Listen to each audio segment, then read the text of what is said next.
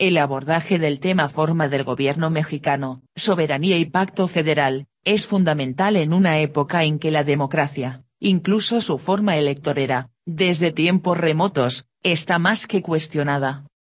El mundo actual, requiere diseñar nuevas formas de organización y conducción social, política y económica, porque la reducción de la democracia al quantum de votos, es soslayar los verdaderos problemas de redistribución de los recursos y de oportunidades, abandonar el subdesarrollo, disminuir la desigualdad y la pobreza, erradicar el hambre, la inseguridad, la paz y prosperidad, definida en un amplio proyecto de país, con base en la preferencia por las actividades productivas y trabajos útiles, y no financieras, sin descuidarlas, cuyas soluciones se funden en planes, programas y proyectos, planeación, visión programática, que edifique un México nuevo, moderno, dinámico y equitativo.